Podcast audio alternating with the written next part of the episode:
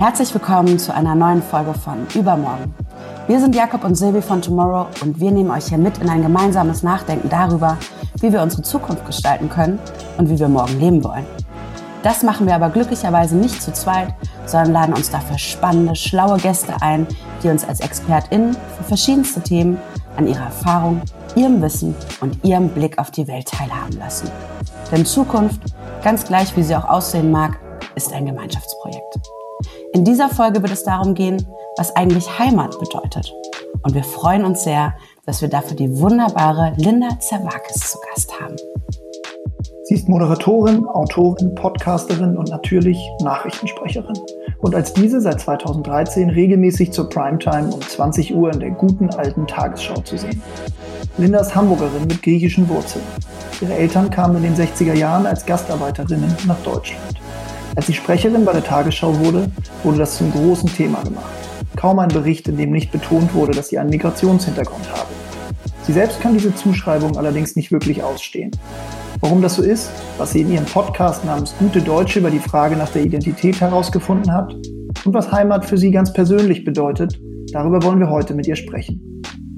Das Gespräch teilen wir wie immer in heute, morgen und übermorgen. Was hat es mit dem Heimatgefühl und Begriff heute auf sich wie könnte diese Definition morgen aussehen? Und wie steht es um das Thema Heimat in einer fernen Zukunft? Los geht's und viel Spaß. Linda, das Jahr 2020 war ein bisschen bucklig für uns alle ähm, bislang schon. Lass uns trotzdem mal versuchen, was Gutes darin zu finden. Was waren für dich die besten Momente oder auch vielleicht sogar Highlights in diesem Jahr?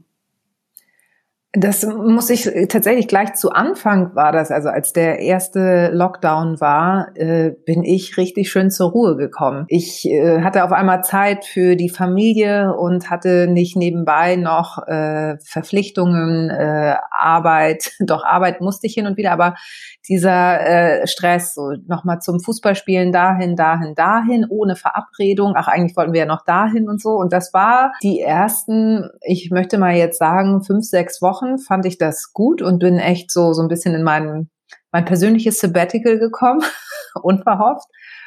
Und ähm, ja, das hält jetzt leider nicht an. Ich merke dann schon, dass mir soziale Kontakte fehlen. Ich bin eh auch ein Mensch, der gerne auf Menschen zugeht und umarmt und äh, äh, ja die die Nähe des anderen sucht. Und das äh, macht mir so ein bisschen Sorgen, weil ich Angst habe, dass wir im nächsten Jahr, wenn das vielleicht alles ein bisschen besser wird, äh, sehr viele sozial gestörte Gestalten um uns herum haben. Und vielleicht bin ich dann auch eine von denen. Das kann ich gar nicht ausschließen. Du wirkst so äh, aus der Ferne zumindest, äh, wir kennen uns ja noch nicht persönlich, ähm, aber wie ein relativ entspanntes Kerlchen, hätte ich jetzt fast gesagt. ein entspannter Mensch. Ich würde äh, deshalb mal tippen, dass du jemand bist, der, und das klang ja eben auch schon ein bisschen an, auch in schwierigen Momenten immer noch was Gutes finden kann oder es zumindest mit Optimismus versucht. Liege ich damit richtig? Und wenn ja, gibt es dann doch Momente, wo der dir vergeht, der Optimismus? Ähm, also grundsätzlich würde ich das so unterschreiben und ich würde jetzt mal sagen, ich habe so eine Quote von 80 Prozent, wo mir das gelingt. Und es gibt aber auch äh, immer wieder Situationen, wo ich so denke, ne, ne, und dann wirklich wie so, wenn man mich als Comic zeichnen würde, äh, würden dann immer so so Dampfwolken und äh, Schnaufen und sowas entstehen, so dieses mm, und bockig sein. Und das hält, also wenn es richtig schlecht läuft, hält das so ein, zwei Tage. Und dann habe ich selber keine Lust mehr. Dann gehe ich mir selber so sehr damit auf die Nerven, dass ich es wieder ändere. So. Und das ist eigentlich äh, ganz gut eingestellt bei mir. Ich weiß nicht, wer diese Einstellung, äh, die Werkseinstellung vorab eingenommen hat bei mir, aber es äh, finde ich ganz okay. Und diese 80 Prozent, das ist so, dass man denkt, ich, ich glaube, das ändert sich in dem Moment, wo man Kinder hat, weil man dann halt auch nicht so als alte, nörgelige Tante da irgendwie als Vorbild dienen will, sondern sagt, hey, komm, das schaffen wir schon. Und das kriegen wir hin. Du hast ja gerade schon erzählt in unserem Vorgespräch, was man nicht hören wird, dass du gleich eine Corona-konforme Signierstunde hast. Denn du hast ja dieses Jahr ein tolles Buch rausgebracht mit Etsy Kietzi.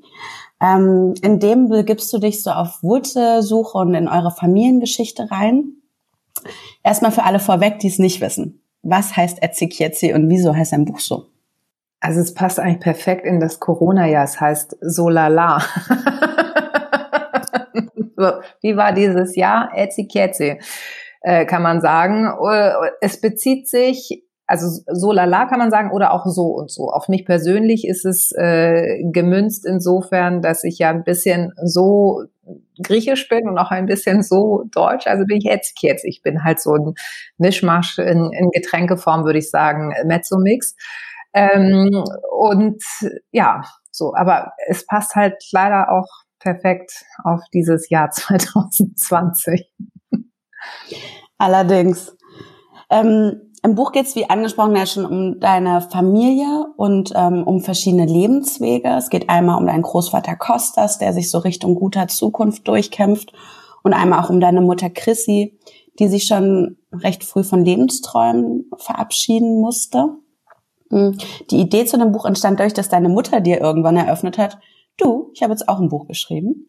Genau. Ähm, kannst du so ein bisschen davon erzählen und was das dann ausgelöst hat in dir, dass du gesagt hast, okay, das verarbeite ich. Ja, das war äh, tatsächlich so, wie du äh, gesagt hast. Also meine Mutter ist halt zwischen himmelhoch jauchzend und tief betrübt. Und das war so ein Tag, wo sie so meinte, du Linda, ich schreibe jetzt auch Bücher. Und ich so, hä? Ich hatte Frühschicht, wovon redest du? Und dann hat sie mir tatsächlich ihre Kladde in die Hand gedrückt. Also sie hat das alles handschriftlich gemacht in so einem DIN A5 ähm, Heft, also so, so ein bisschen ein dickerer Block. Und äh, dann dachte ich so, okay, das ist ja was total Wertvolles. Und ich konnte da auch nicht sofort reingucken sondern habe mir das wie so einen wertvollen Schatz mit nach Hause genommen und habe dann abends angefangen zu blättern. Und ja, da ist genau das drin gewesen, von dem du gesprochen hast. So auf den ersten Seiten wird einem klar, ein Mädchen, das in den 40er Jahren in Griechenland groß wird, von Armut geprägt, aber trotzdem Lebensfreude pur, weil alle in dieser Situation waren und man das irgendwie nicht anders kannte.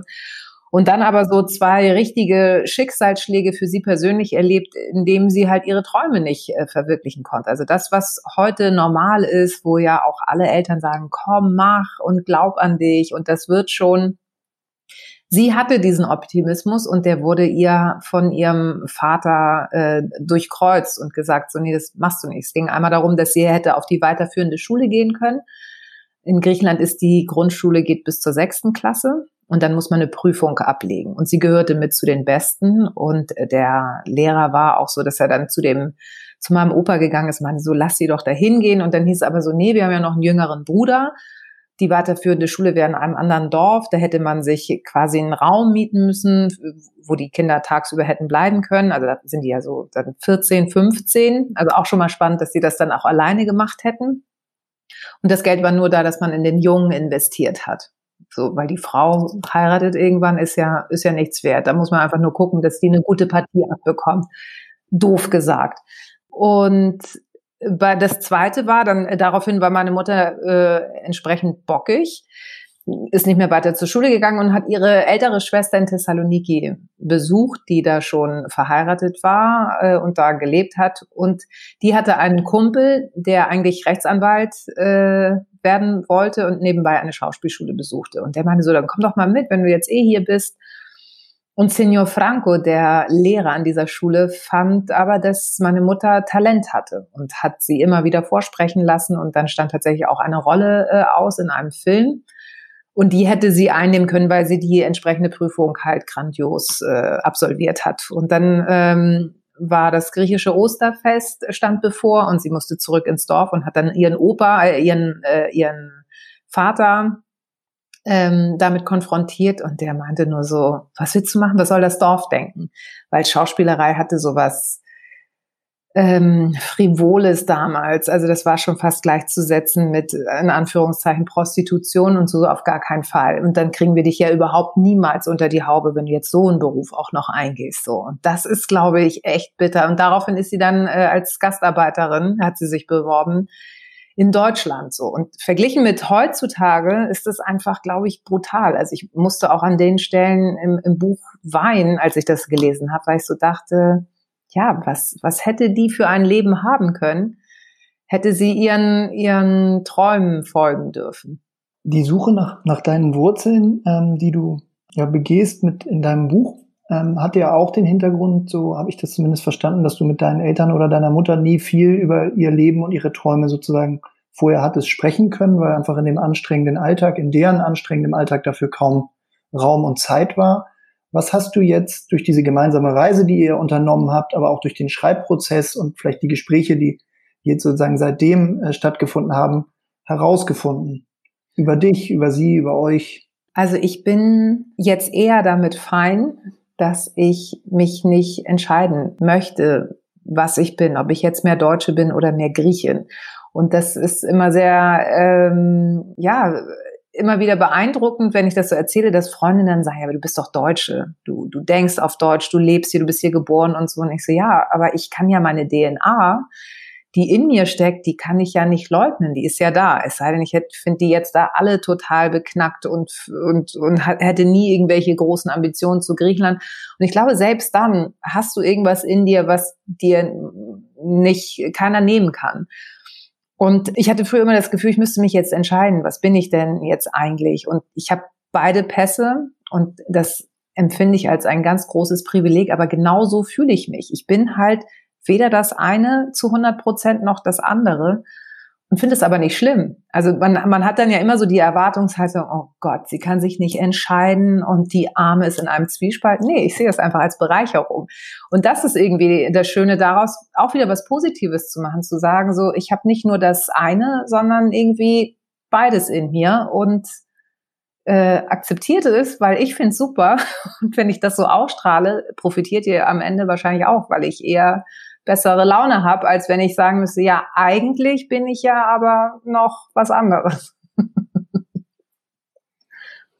Du bist ja sehr erfolgreich heute als Journalistin, als Autorin. Hattest du immer das Zutrauen da rein, dass du deine Träume wirst verwirklichen können, beruflich und privat? Nee, ich bin ein also ich war total planlos nach der Schule. Das hat mich auch wahnsinnig irritiert, dass alle anderen gefühlt um mich herum wussten, was sie machen. Entweder Studium, Auslandsjahr, das konnte ich ja auch schon wieder nicht, weil ich ja diesen Kiosk hatte. Und bei mir war so, ja, erstmal schon mal super, ich muss nicht mehr in die Schule. Das war schon mal so, aber was mache ich denn jetzt eigentlich? Und war eher planlos. Also mir hat dieses, äh, ich habe in der Schule auch Theater gespielt und das hat mir äh, Spaß gemacht und wusste, vielleicht mache ich das mal und habe dann ja auch irgendwann mal vorgesprochen und dann aber gemerkt, nee, dafür bin ich zu sehr Schisser, weil ich nicht diejenige bin, die mit dem Koffer von Theater zu Theater tingelt, ohne zu wissen, wie ich den nächsten Monat überbrücken werde. Das, das wusste ich, das kriege ich nicht hin mit meiner äh, Vergangenheitsgeschichte.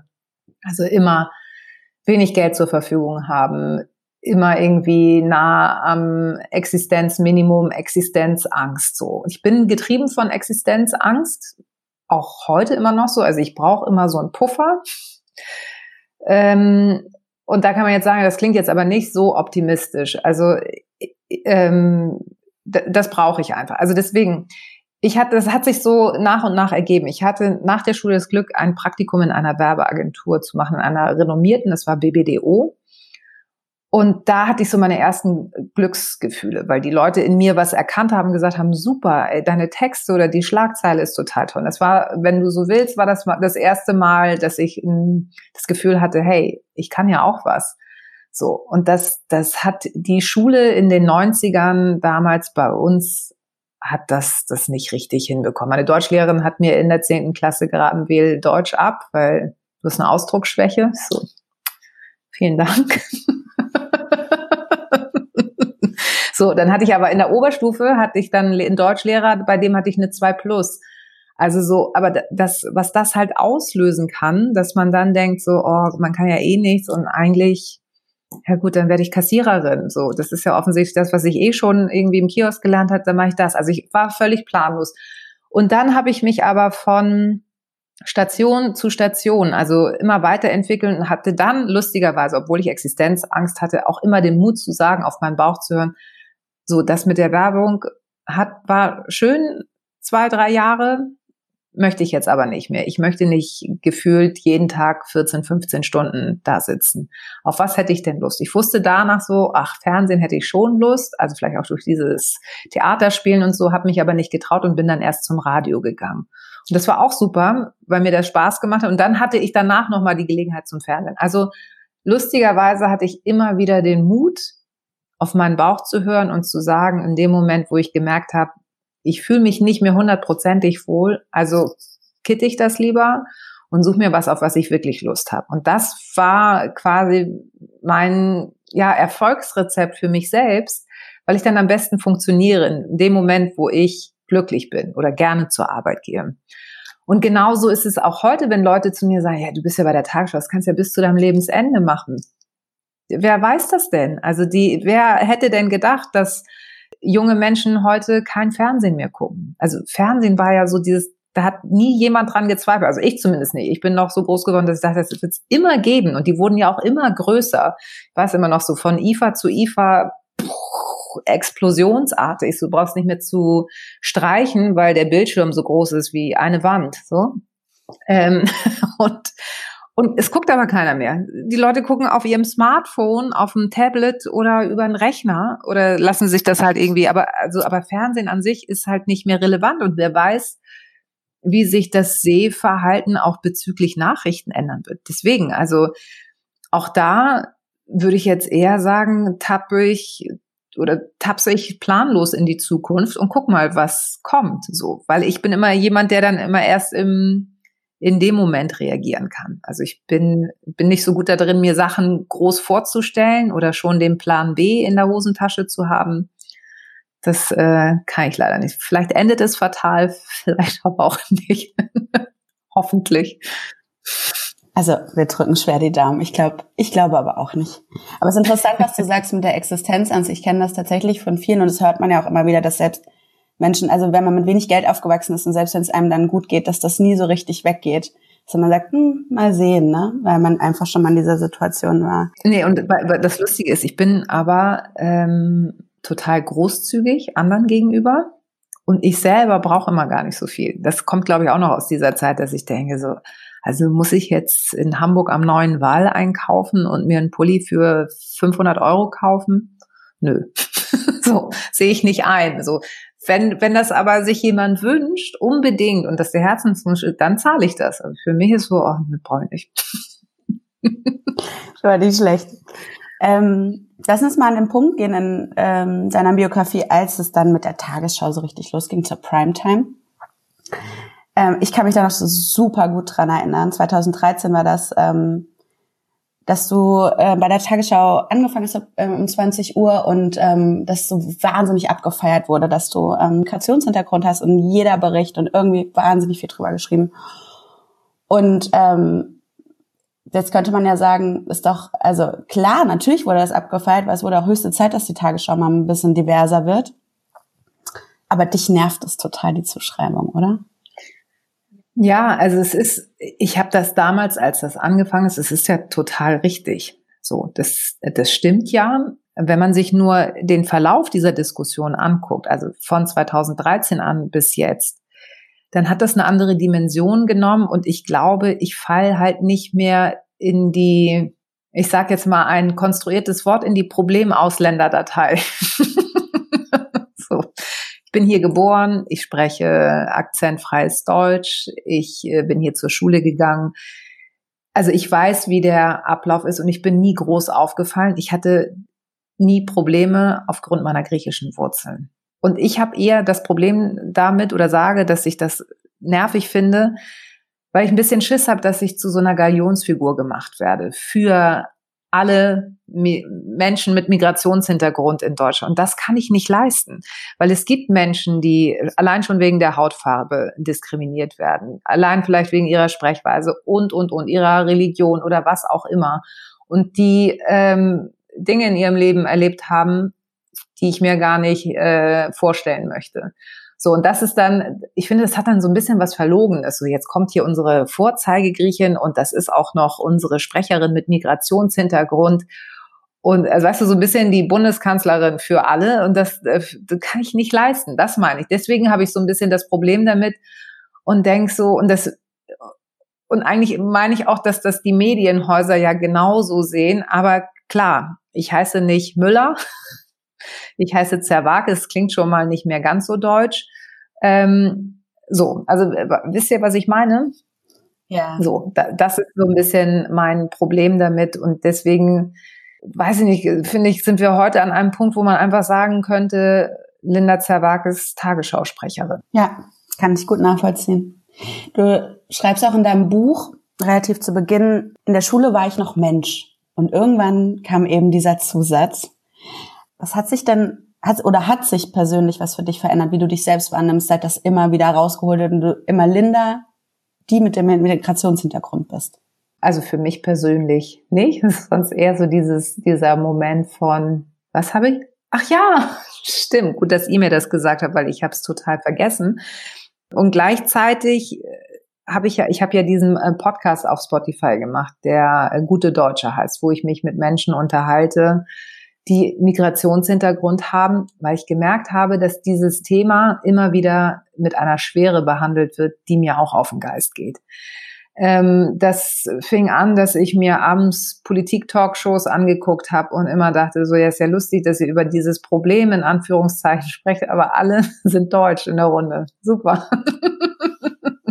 so, es hat sich ja mittlerweile geändert. Und mein Wunsch war einfach, also ich hatte die Idee schon ein bisschen länger, ich habe die schon seit vier Jahren und habe die eigentlich erst auch im Haussender angeboten und der war aber noch nicht so weit, weil er meinte, nee, uns ist das Thema zu heikel. Was ich äh, schwer nachvollziehbar fand und trotzdem habe ich, hatte ich diese Idee immer in meinem Kopf und dachte so, nee, das, das wird, das ist eine gute Idee.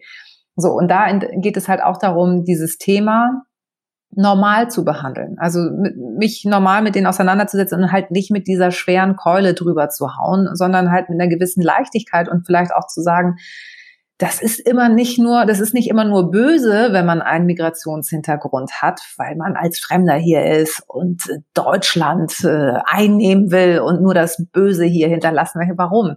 Sondern man kann ja auch die Vorzüge, angefangen von kulinarischen Elementen, Musik, äh, Gewürzen, Landschaft und, und, und. Und so erzeugt man, glaube ich, auch ein anderes Bild von fremden Ländern, die einem vielleicht im Kopf erstmal mit Klischees behaftet waren und dann denkt man so, ach ja, habe ich gar nicht gedacht. Und das sehe ich halt an den Zuschriften, die ich bekomme, dass viele gesagt haben, also auch Deutsch-Deutsche, die gesagt haben, boah, vielen Dank, ich habe über gewisse Sachen gar nicht nachgedacht. Und danke, dass du es so entspannt machst, weil so gehe ich jetzt vielleicht mal in das nächste Gespräch anders rein, weil ich weiß, wie sich das anfühlt.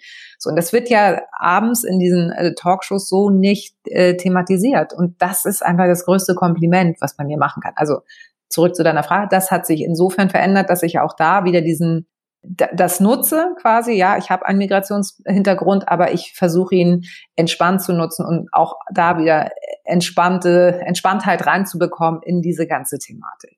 Äh, schmeißen wir mal einen Begriff in die Runde, den, den ich persönlich nicht so entspannt finde oder der irgendwie schnell auch was Verkrampftes äh, haben kann. Heimat, da wollen wir heute sprechen äh, drüber mit dir. Viele sagen ja für sich so, zu Hause ist da, wo mein Herz ist.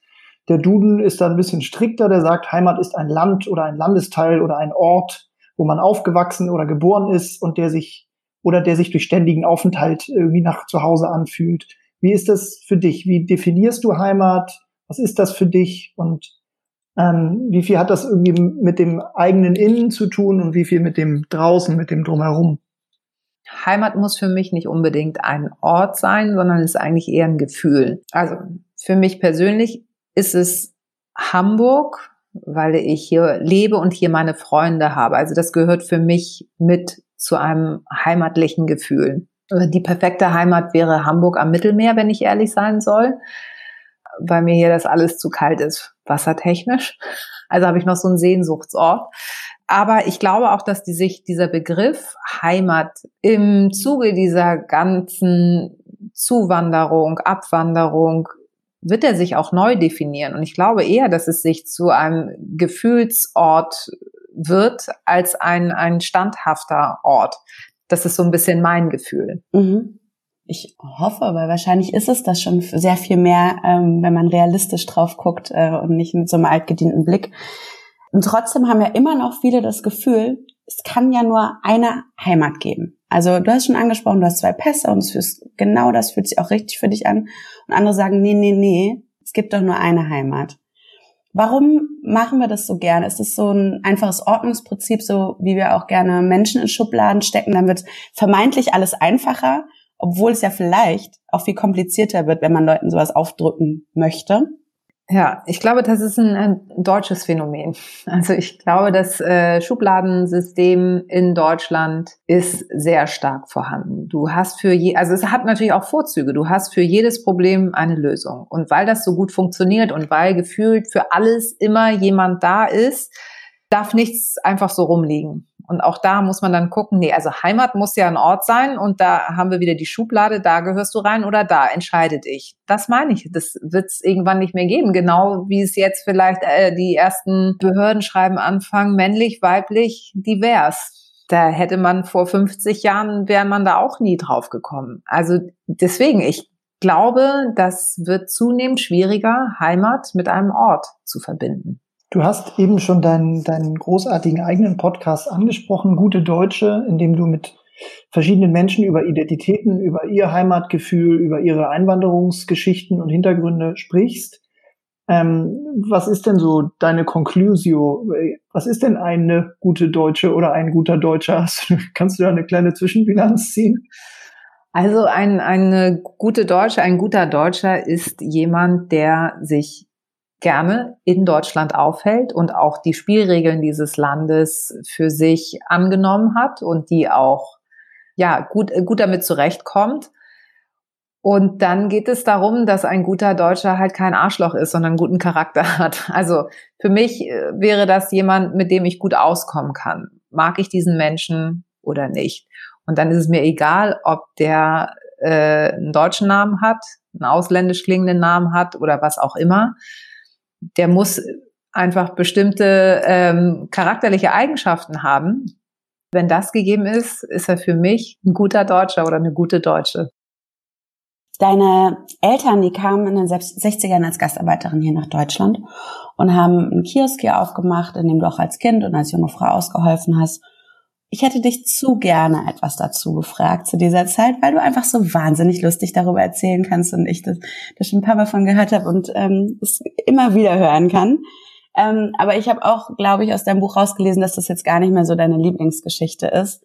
Warum ist das so, behaupte ich jetzt einfach mal. Und wenn ja, warum ist das so? Ist es vielleicht so dieses, dass man diese Geschichte von der, diese hart arbeitende Heldinnengeschichte, die hört man irgendwie lieber, als dass man über echte Herausforderungen oder auch Probleme spricht, weil so lustig deine Geschichten sind, so hart war das ja für euch als Familie auch.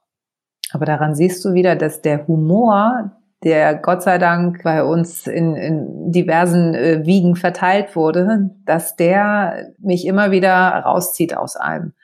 Also klar, ich habe das als Kind, habe ich es gehasst, da zu arbeiten. Das waren ja auch viele betrunkene Menschen da, die wirklich sich einen Flachmann nach dem anderen. Und du nimmst als Kind einfach diese Gerüche, glaube ich, nochmal ganz anders wahr und findest es einfach super eklig. Trotzdem hat man dann, also ich weiß noch, wenn, wenn ich dann mit meinem Bruder da gestanden habe, hat man halt das Beste draus gemacht. Dann hatten wir halt, wir hatten so einen Tresen und links davon war so eine Tür, wo wir dann eine Parfümflasche hatten und dann haben wir immer Parfümtropfen auf die, auf so ein Taschentuch gelegt. Und immer wenn wirklich einer reinkam, wo wir schon wussten, dass der sehr unangenehm riechen wird, haben wir dann diese Taschentücher beträufelt mit dem Parfüm und richtig so eine Prise genommen und das hat einiges erstmal desinfiziert in der Nase und auch totgestellt. Also da war erstmal nichts mehr mit Riechen und um, um das zu überbrücken. So, und das fanden wir natürlich selber wahnsinnig lustig. Oder wenn ältere Herrschaften äh, Pornohefte gekauft haben und die erstmal umgedreht haben, weil sie gesehen haben, Mensch, da steht ja eine Minderjährige. Und wir diese, diese, ähm, ja, diese Scham, die so langsam vom, von den Kieferknochen bis hoch zu den Wangenknochen in roter Farbe sich äh, gezeigt hat, das einfach komplett ausgenutzt haben und nochmal gefragt haben, was kostet denn jetzt nochmal die St. Pauli-Nachrichten? Solche Sachen. So, und das waren dann wieder die Highlights. Also auch da, da dann haben wir uns halt so begnügt. Aber ich habe es halt auch sehr oft verflucht, weil ich äh, auch nach der Schule. Ich konnte halt nicht ins Ausland gehen wie alle anderen, weil ich immer noch jeden Samstag morgen meine Mutter erst in den Kiosk gefahren habe, dann in die Metro gefahren bin und das gerne auch mal unter der Woche. Also meistens war Mittwoch noch so ein Tag. Dann äh, die, die Mutter um 6 Uhr hingefahren, eingekauft und um neun so getan, als würde ich ganz normal zur Arbeit fahren. Ne? So, und noch nichts erlebt heute. und das ist halt so absurd. Das waren so Momente, wo man immer dachte, so ja, oder nach einer Party, dass man auch wusste, so, oh Gott, es ist jetzt schon vier Uhr, in zwei Stunden muss ich Modern schon wieder im Kiosk abgesetzt haben. Und so macht man natürlich alles, aber das Schlafdefizit in meinem Leben ist sehr hoch. ja, aber ähm, so aber tatsächlich, das heißt, du erzählst dann doch noch gerne die Geschichten. Und es ist jetzt nicht so, dass du sagst, oh, das übertüncht dann so ein bisschen, dass man eigentlich. Ähm das gehört zu meinem Leben und letztendlich ist das ja auch so die Basis für Lebenserfahrung. Also ich habe wirklich sehr viel dort gesehen und mich kann so leicht nichts mehr schocken muss ich ganz ehrlich sagen. Also nicht, dass ich das jetzt ähm, herbei äh, mir herbei wünsche, unangenehme Situationen, aber ich habe da schon einiges mitbekommen und dadurch wird man halt nicht so zimperlich, sondern ist so, ja, auch das gehört zum Leben. Und äh, jetzt lebe ich ja eher ein Leben in einer Blase, wo alle gut riechen meistens. Also jetzt in Corona-Zeiten weiß ich es nicht, aber ich gehe davon aus. Und äh, das ist, das ist schön. Also ich, ich genieße das auch total.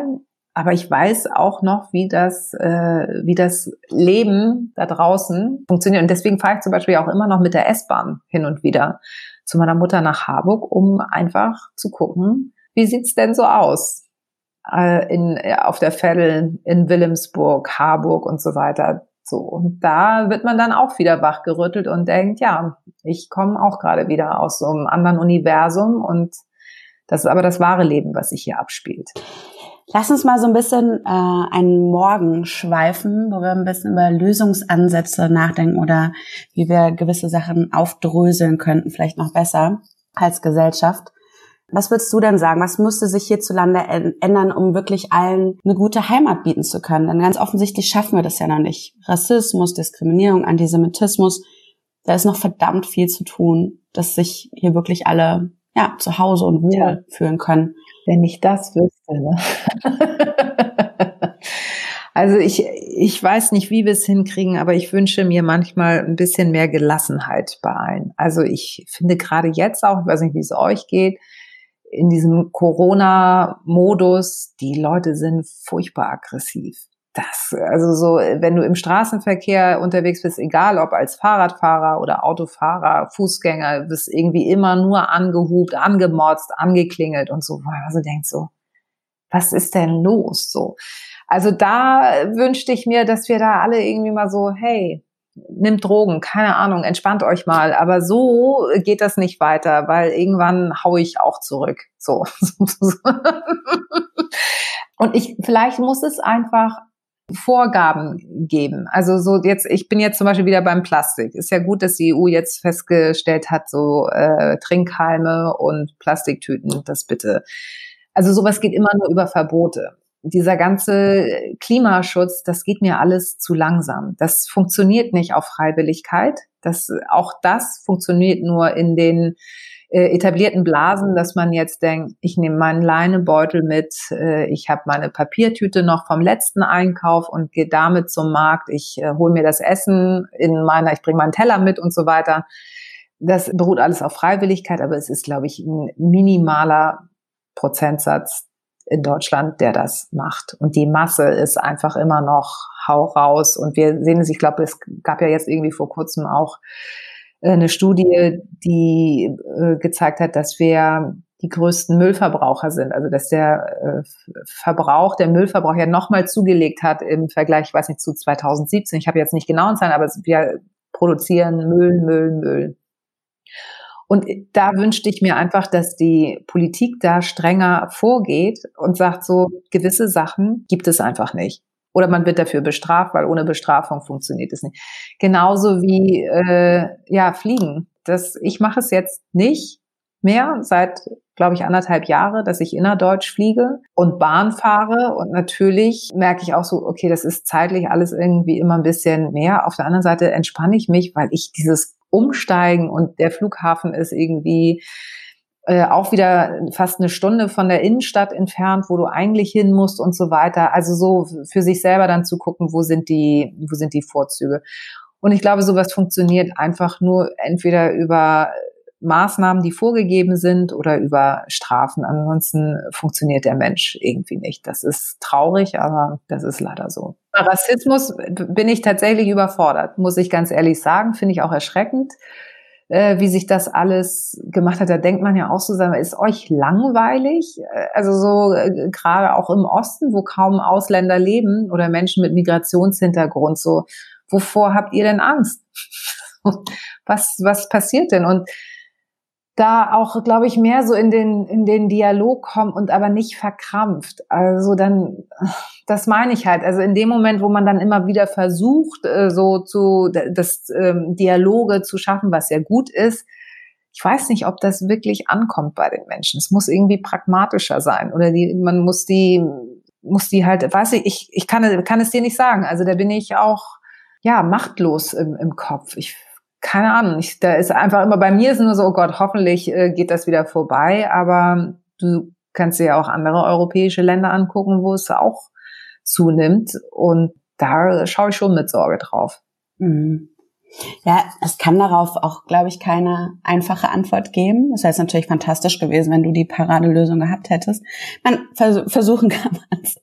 Ähm, aber da müssen wir am Ende alle zusammen ran. Und wahrscheinlich geht's auch noch viel mehr über sich gegenseitig zuhören. Aber wenn man es ein bisschen runterbrechen würde, hm, du hast mal gesagt, dass deine oder ähm, ja, dass deine Eltern sich immer fremd hier gefühlt haben. Gäbe es denn was Konkretes, was deinen Eltern jetzt geholfen hätte, hier wirklich anzukommen? Oder war das gar nicht möglich, weil ihr Herz einfach woanders hing? Also ich glaube, dass ähm, das wird ja jetzt schon gemacht und das ist auch genau richtig so. Diese Deutschkurse, um einfach die Sprache zu erlernen, dass du, das ist ja schon das Wichtigste, dass du mit anderen Menschen kommunizieren kannst und nicht mit Händen und Füßen und äh, dich einfach ausdrücken kannst und dann halt auch entsprechend über deine Wünsche, über deine Probleme sprechen kannst. Die hatten damals immer einen, einen griechischen Übersetzer dabei, der mit einer Deutschen verheiratet war, der so ein bisschen zuständig war für die Neuankömmlinge in der Fabrik und der ständig übersetzen muss. Und dadurch hast du natürlich immer dieses Gefühl von, okay, jetzt müssen wir ihn wieder fragen. Also, also das, was so selbstbewusstseinstechnisch da ein bisschen was, was bewirkt. Das wäre ideal gewesen. Angela Merkel, unsere alle Kanzlerin, hat äh, vor einer halben Ewigkeit irgendwann mal gesagt, den, den, über den Satz sind wir gestolpert, Multikulti hat ausgedient, jetzt gilt es zusammenzuwachsen. Das Zitat ist jetzt schon ein bisschen älter, aber die Debatte darum ja nicht. So alle Jubeljahre wird nochmal die Leitkultur hervorgezogen von irgendjemanden. Was, was sagst du dazu? Ist das überhaupt ein, ein Widerspruch? Multikulti und Zusammenwachsen, eins sein? Impliziert ja beides, ne? Also wir sind ja eine Multikulti-Gesellschaft, auch wenn das viele nicht gerne hören möchten. Und ähm, man zusammenwachsen insofern, also was ich verstehen kann, ist, dass man jetzt nicht immer nur von Deutsch-Deutschen verlangt, auf Fremde zuzugehen, sondern ich erwarte auch von den Neuankömmlingen, dass sie sich hier an die Spielregeln halten. Also ich glaube, das war am Ende mein Schlüssel zur Integration, weil meine Eltern mich so groß gezogen haben, dass sie gesagt haben, wir sind hier zu Gast und ähm, wir wollen hier nicht auffallen also gucken wir, wie sich die anderen benehmen und so benehmen wir uns auch. So. Das heißt übersetzt, ich erwarte von jemandem, der in ein anderes Land kommt, sich an die Spielregeln dieses Landes zu halten, weil du gehst ja, du, man kann ganz einfach einen Vergleich machen. Du ziehst ja nicht bei jemandem ein, also jemand gibt dir die Möglichkeit, du hast deine Wohnung verloren und der sagt, du kannst jetzt erstmal bei mir wohnen. Dann gehst du ja auch nicht hin und sagst, das ist total nett, aber ich streiche die Wandfarbe erstmal anders, okay? So.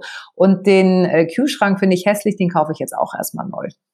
So, das ist vielleicht, vielleicht muss man es so einfach runterbrechen, das kommt einfach nicht gut an. Man hätte in dem Moment einfach irgendwie kein gutes Gefühl mit dem Freund und hat sich in dem Moment wahrscheinlich schon gedacht, warum habe ich ihm das überhaupt angeboten? So. Und das, das glaube ich, muss irgendwie für beide Seiten ähm, deutlich sein. Und vielleicht muss Deutschland da manchmal auch ein bisschen strenger sein, obwohl es diese Vergangenheit hat. Aber ich glaube, dadurch entsteht ganz oft dieser Konflikt, dass viele, die hierher kommen, das ausnutzen und dann hören ganz viele immer, du bist Nazi. So, das ist so schlimm. Das ist genauso schlimm wie andersrum. Aufgrund dieser schrecklichen Vergangenheit, die die deutsche Geschichte halt mit sich bringt. Und es ist halt gegenseitiger Respekt. Und der muss sich, der muss sich halt in der Mitte treffen. Und da kann nicht eine Seite mehr leisten als die andere, sondern man muss, das ist es ja, da muss man aufeinander zugehen. Die, die hierher kommen, so gut es geht, äh, und halt andersrum auch. So. Und ich glaube, da, da muss man halt gucken, dass man da eine, eine Mitte findet, ohne dass es aus dem Gleichgewicht fällt. Glaubst du denn, dass das, aber du hast gerade gesagt, wie deine Eltern dich da großgezogen haben, äh, ganz explizit mit, mit dem Satz, wir sind hier zu Gast, dass so ein bisschen diese Geisteshaltung oder diese Bereitschaft sozusagen, das auch anzuerkennen, hier zu Gast zu sein, aber vielleicht auch ein bisschen mit dazu geführt haben, hier nicht so richtig angekommen zu sein, weil man irgendwie in so einem, sie in so einem ewigen äh, Urlaub sozusagen, ist das falsche Wort, sozusagen verharren mussten? Sie haben ja, Sie haben ja gesehen, äh, dass es den Vorteil, also Sie hätten ja jederzeit zurückgehen können, haben aber gesehen, dass das hier, dass es hier eine bessere Schulbildung gibt, dass Sie hier letztendlich auch mehr verdienen als in Griechenland und deswegen haben Sie es akzeptiert. Also die Sehnsucht, wieder nach Griechenland zu gehen, wo man die Sprache spricht, wo man halt einfach auch bestimmte Abläufe einfach, die geläufiger sind, äh, haben sie ja bewusst nicht gemacht. Das, das meine ich, es war ihnen ja freigestellt. Sie sind ja freiwillig geblieben und haben sozusagen für sich das dann in Kauf genommen, zu, zu sagen, okay, wir haben diese Schwierigkeiten, dass wir uns nicht richtig gut auf Deutsch verständigen können. Aber für unsere Kinder, die haben hier eine bessere Zukunft als Griechenland. Also nehmen wir dieses äh, Angebot an mit entsprechend ähm, zu sagen, wir fühlen uns hier zu Gast. Und da glaube ich aber auch, hätten Sie von Anfang an die Sprache besser gesprochen, wäre das entspannter gewesen. Ich will noch mal auf ein Thema kurz zu sprechen kommen, was, ähm, was wir vorhin schon berührt haben, dass es damals eben diese Riesenmeldung war. Linda Zerwakis moderiert jetzt sozusagen das Stück deutsche Fernsehen, wenn man so will. Ähm, das Deprimierende ist ja auf eine Art, das wäre ja heute immer noch irgendwie was Besonderes, wenn man sich die Zahlen anguckt. Also es gibt eine Studie, die zeigt, dass nur knapp sechs Prozent der Chefredakteurinnen in, in der deutschen Medienlandschaft irgendwie Einwanderungswurzeln haben oder Einwanderungserfahrungen direkt gemacht haben.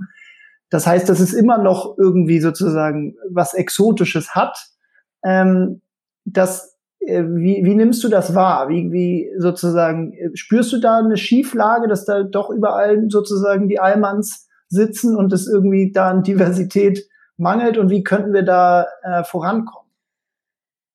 Ja, das ist ein Problem. Also ich, äh, das Lustige ist, dass es ja im Umkehrschluss jetzt schon so losgeht, dass du bestimmte Positionen mit äh, Menschen mit Migrationshintergrund besetzt und dass es dann heißt, so ja, war ja klar, wir brauchen ja jetzt eine Frau und eine am besten mit Migrationshintergrund, weil die Quote muss erfüllt werden. Und das finde ich genauso schlimm. Also ähm, da sind wir jetzt zum Beispiel auch bei der Frauenquote. Verstehe ich, da muss was getan werden trotzdem hat es so einen Zwang und ich, ich weiß halt nicht, ob sich Frauen dadurch dann kasteien in dem Moment, wo sie das Gefühl haben, sie möchten ja eigentlich auch noch eine Familie gründen, dann fällst du erstmal aus. Also ich, ich bin ein halbes Jahr äh, rausgefallen oder noch länger, also ein halbes Jahr Elternzeit und vorher hast du ja auch noch mal sechs Wochen, also gut acht Monate, wo du nicht äh, auf dem Bildschirm bist. Ähm, und dann habe ich natürlich auch zugesehen, dass ich da rechtzeitig wieder reinkomme. Aber wenn du jetzt Unternehmensleiterin bist, kannst du dir das leisten. Da hast du, ich habe zwischendurch freie Tage, wo ich nicht äh, zum Dienst muss. So. Und wenn du Unternehmensleiterin bist, hast du vielleicht auch wieder 14, 15 Stunden Tage oder musst es von zu Hause machen und hast dann irgendwie eine Nanny und fragst dich dann, war das jetzt irgendwie Sinn der Sache, dass ich halt rund um die Uhr eine Nanny habe, die sich um meine Kinder kümmern? Hauptsache, ich kann dann sagen, ich habe Kinder. Ich finde Quoten auch da, ich, ich weiß nicht, warum, ich weiß nicht, ob es in anderen Ländern äh, entspannter klappt. Ich, ich habe in Deutschland immer, das fühlt sich immer so gezwungen an. Wir haben es jahrelang verpasst, jetzt müssen wir es über eine Quote und so weiter. Ich widerspreche mich gerade, weil ich vorher gesagt habe, so man muss Regeln oder es muss von der Politik äh, bestimmte Regeln geben, um, um das, äh, damit es aufgenommen wird. Wahrscheinlich ist das auch nötig und trotzdem muss das irgendwie entspannter funktionieren, weil so hat wieder jeder das Gefühl, also auch bei mir, kann ich mir sicher sein, dass ich den Job bekommen habe, weil ich zehn Jahre beim Radio gearbeitet habe und das da gelernt habe und jetzt von mir sagen würde, ich habe auch eine ganz gute Stimme dafür und Aussehen geschminkt kommt es auch äh, gut hin, so gerade eben noch. Oder hat man da schon drauf geachtet, nee, wir brauchen jetzt mal jemanden, die ähm, Gott sei Dank schon immer hier gelebt hat, äh, Zerwakis heißt und perfekt. Quote, Frauenquote erfüllt, Migrantenquote erfüllt, besser kann es ja gar nicht laufen. Deswegen, also ich finde es manchmal auch schwierig. Weiß ich, wie geht's euch damit? Habt ihr das nicht auch, dass man dann äh, die Augen rollt und denkt so, ja, war ja klar, dass sie das wird, weil Punkt, Punkt, Punkt.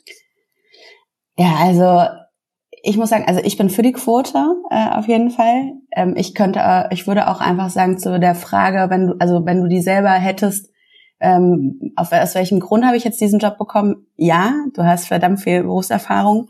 Ähm, warum solltest du überhaupt daran zweifeln? Und wie viele unfähige oder mittelmäßig begabte Männer sitzen eigentlich in irgendwelchen Jobs, die sich das, diese Frage nicht stellen? Ich glaube auch, wir haben eine Männerquote im Land, die sich halt einfach organisch so weiterführt durch äh, die ja. Boys Clubs. Deswegen, ach, ich finde das jetzt gar nicht. Ich glaube, ich kann ganz entspannt Quotenfrau sein und dass man dann wieder den größeren Anspruch an sich selber hat ähm, bloß nicht diese zu sein, sondern die, die es jetzt irgendwie anders geschafft hat. Also deswegen, ich glaube, unsere Mechanismen.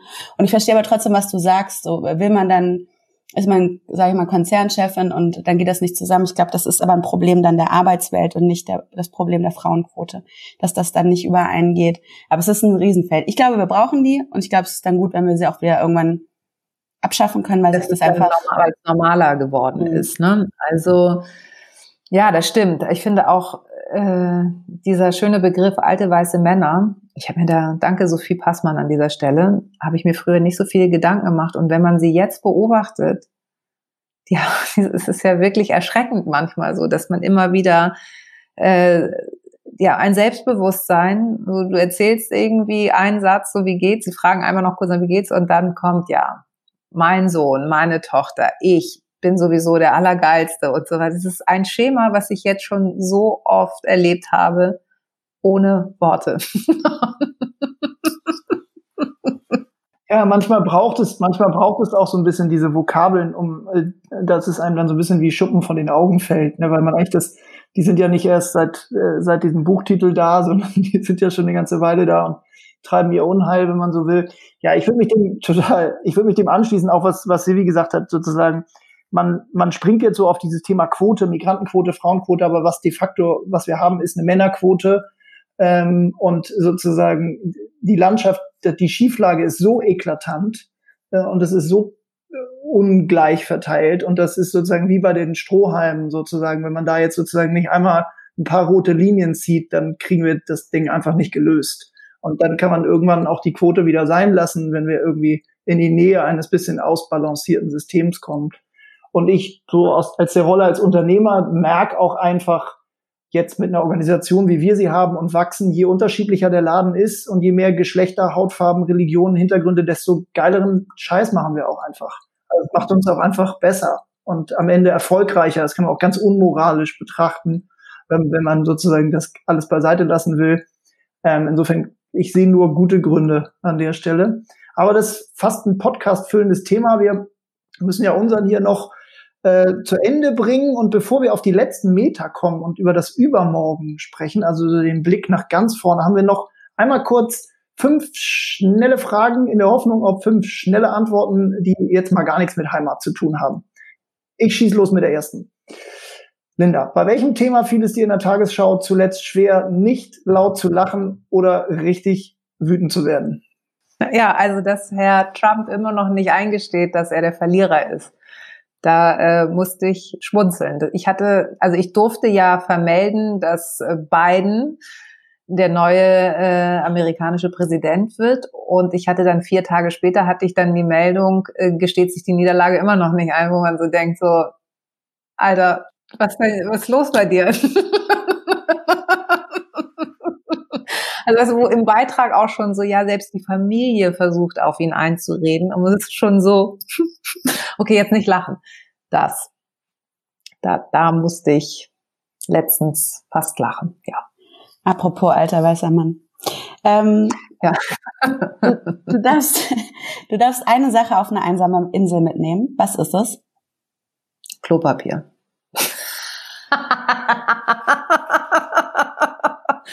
Sauberkeit muss sein, ne? Auf jeden Fall. Eine, gut, eine gute Deutsche nimmt gefälligst Klopapier mit. Haben wir doch gelernt jetzt in der Pandemie, oder? Auf, auf jeden Fall. Ähm, Frage Nummer drei. Linda, du darfst einen Tag lang eine andere Person sein. Wer wäre das und warum? Das ist echt schwer.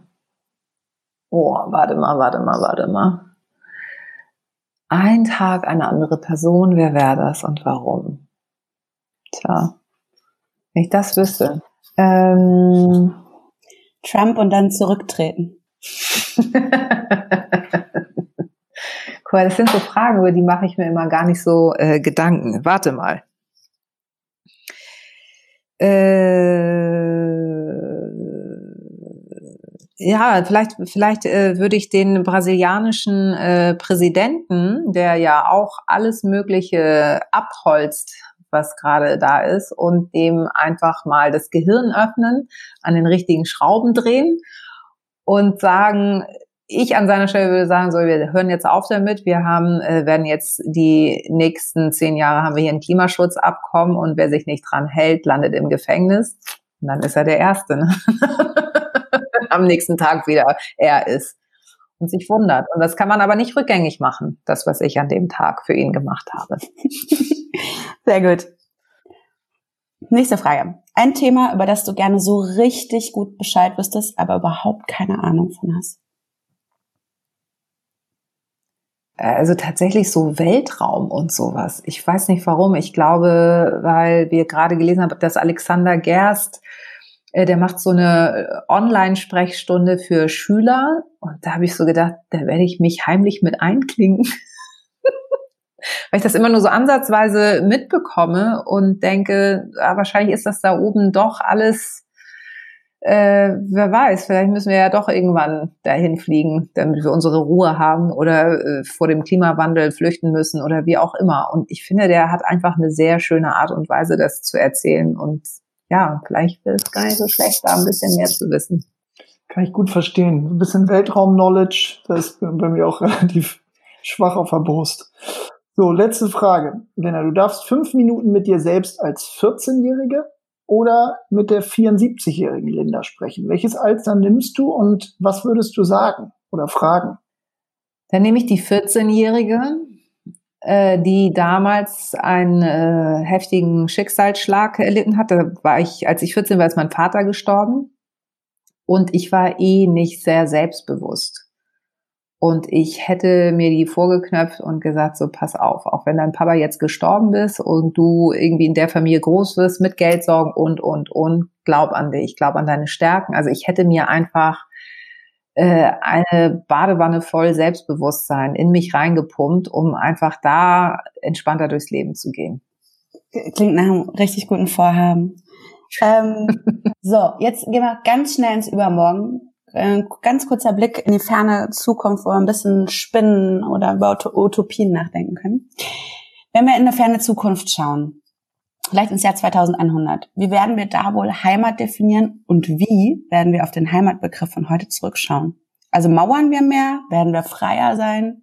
Also wenn ich eine Wunschvorstellung habe, ähm, haben wir haben wir begriffen, dass wir mit dem Kontinent, den wir hier haben, fast richtig Scheiße gebaut hätten äh, also Stichwort Klimawandel. Wir haben es irgendwie auf den aller, aller, aller, allerletzten Drücker geschafft, es zu verstehen. Also es ist zwar viel kaputt gegangen, aber es gab äh, die richtigen Menschen, die dann doch noch das Patentrezept haben, quasi wie so ein Impfstoff dann über alle gelegt haben und alle haben eingesehen, okay, wir haben nur eine Erde und äh, wenn wir die nicht pflegen, sind wir alle am Arsch.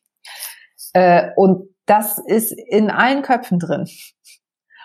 Und ähm, ich würde allen Menschen, die Rassisten im Kopf sind, würde ich dazu verdonnern, durch äh, politische Programme ins Ausland zu gehen.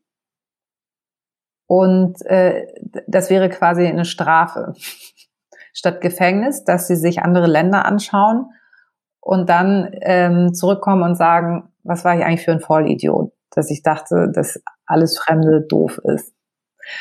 Und Heimat insofern dann auch für die eine neue Rolle spielt, dass man sagt, Mensch, äh, ist Heimat nicht eigentlich irgendwie die, die Wiege des Wohlfühlmomentes, egal wo? Du hast ja gesagt, ich darf rumspinnen. Ne? Absolut. Ich finde, das waren fantastische Schlussworte von unserer Heimatministerin ja. Jonas Vielen Dank, ähm, dass du uns Einblick in dein Ministerium gegeben hast, dass Sehr du Gast warst bei uns. Ja, beste Grüße für Danke. deine Zeit und deine offenen Worte. Wie immer, vielen Dank fürs Zuhören. Und natürlich freuen wir uns sehr über Feedback, über die Weiterempfehlung unseres Podcasts oder über Gästevorschläge. Wenn ihr noch mehr über uns und Tomorrow erfahren wollt und wie wir Geld zu einem Teil der Lösung anstatt des Problems machen, dann schaut mal auf www.tomorrow.one vorbei.